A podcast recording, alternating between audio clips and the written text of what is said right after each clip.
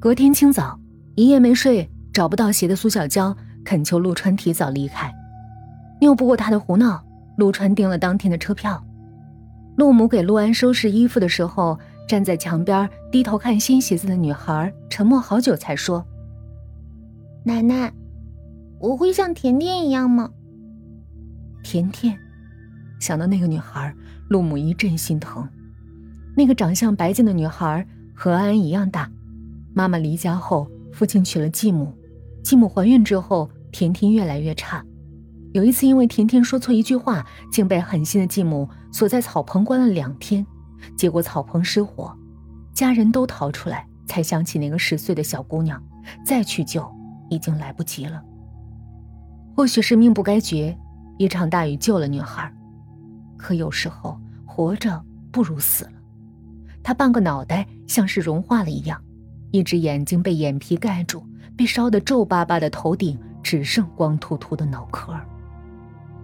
因为甜甜没了头发，陆安也剪了自己的，把头皮剪得斑驳流血也不在乎，只是为了和朋友一样。那是十岁的女孩子执着到可怕的友情。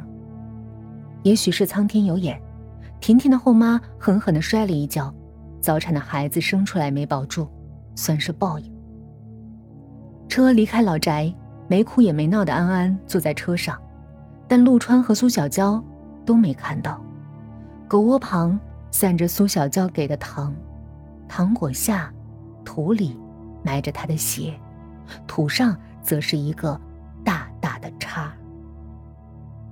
汽车转火车到新家已经是傍晚了，坐落在闹市区的房子被苏小娇装修的奢华大气。拉着陆安欢喜进屋，苏小娇抱来一只灰色的猫，讨好一般道：“啊，这是 Tina 阿姨的猫，以后我不在家呀，你就和它玩好不好？”灰猫有着一双黄色的眼睛，趴在女主人怀里懒懒的叫着。陆安最厌恶猫，猫太势利，跟眼前这个女人一样，所以他靠在爸爸腿边看都没看。陆川尴尬一笑。拉着陆安去了卧室，粉色墙纸的闺房，有梦一样的白纱帘和公主床，可女孩并不高兴，她红着眼圈抬头看着爸爸：“我能和你一起住吗？”不等陆川回答，抱着猫的苏小娇就厉声说：“不行！”女孩子的表情越来越委屈。可是，我害怕，害怕也不行，你要学会独立。川，我们走，让他自己收拾。拍了拍女儿的脸，陆川道：“啊，听苏阿姨的话，你也该长大了。”那声“阿姨”说的苏小娇十分不痛快。她把陆安要来不是当阿姨，是要当他妈的。可这话她当着陆川说不出，因为苏小娇搬到新家的陆安很少说话，不过二十几岁就成了别人的妈，苏小娇。也没什么耐心。起初看着陆川的面子，他还纵容陆安的叛逆，直到陆安动了他的猫，他终于爆发了。苏小娇很疼猫，让它吃最好的罐头，睡最好的垫子，就连猫爬架也是最顶级的。平常如果陆川动了他的猫，那都不行，何况是陆安呢？那是一个下午，暑假已经快结束了，陆川回学校报道。苏小娇和朋友去逛街，午睡的陆安被留在家里。沉睡中的女孩被一阵湿漉漉的抚摸弄醒，不耐烦地睁开眼，眼前竟是一张灰色的猫脸和一双诡异的黄眼。被宠大的猫舔着陆安嘴上午餐留下的鱼味那一刻，陆安吓得连尖叫都忘了。他用力打在猫身上，猫被打倒在地，他又用力地用枕头砸在猫身上，直到猫不动了。他才跑去客厅给陆川打电话。可那个下午，不管被吓得大哭的他怎么打电话，陆川都没接。家里回来人已经是傍晚了，陆安跑到门口，眼泪似乎在看着爸爸的一刻就要流下来。可进门的却是苏小娇。习惯了他的冷漠，提着购物袋的女人回了卧室，好久才想起什么。她一边叫着 Tina，一边满屋子的找。终于，虚弱的猫叫从陆安的屋里传来。被找到的缇娜已经奄奄一息，她缩在地上，害怕她死掉的苏小娇一边哭一边给陆川打电话。陆川回来已经是半小时之后了，两人带着猫离开家，最终，那个小畜生还是活下来。医生说，猫是一种很懂得自保的动物，它们在受到伤害前会尽量躲避。况且，缇娜的伤应该是被暴打所致，所以那晚打开家门，苏小娇冲进陆安卧室。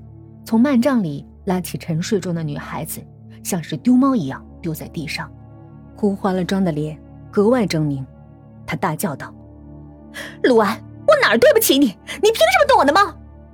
睡得懵懂的陆安被他的表情吓到，看了一眼站在他身后的爸爸，可是抱着缇娜的陆川却道：“安安，给苏阿姨道歉。”我没有，手紧紧攥着陆安细嫩的手臂。顾不上他疼的皱着眉头，苏小娇道：“你没有，缇娜都要死了，你是不是让他死了你才罢休？是不是？”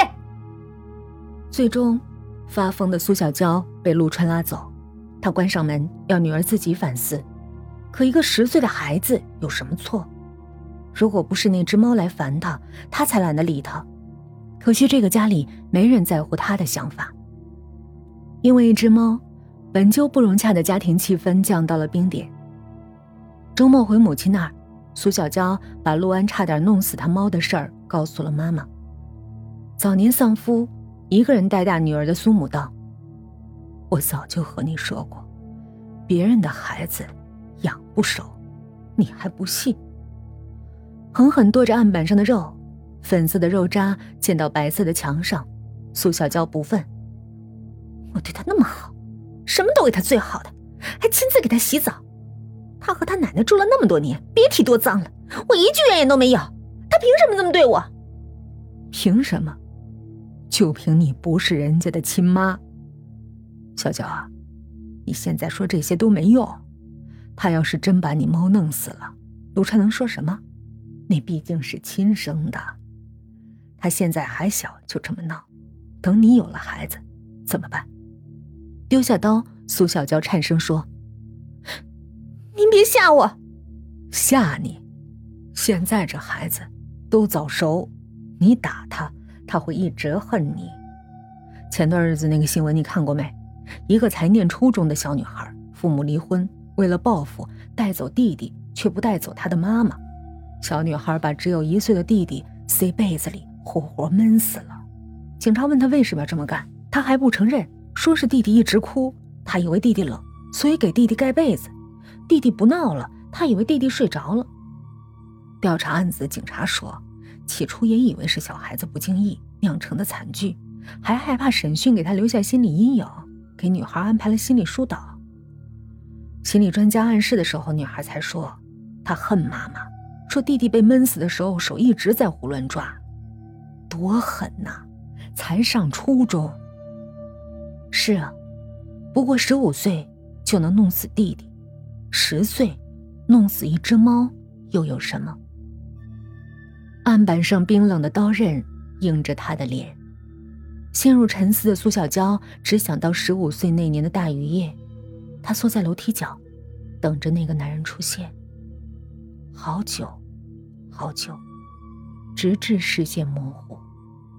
那个总是笑呵呵叫他小娇的男人才下楼，可他手里挽着的人，却不是妈妈。那一夜的雨很冷，那一夜的雷声也很大，那夜发生了很多事儿，他都不记得了，只记得从那场秋雨后，他的世界没了爸爸。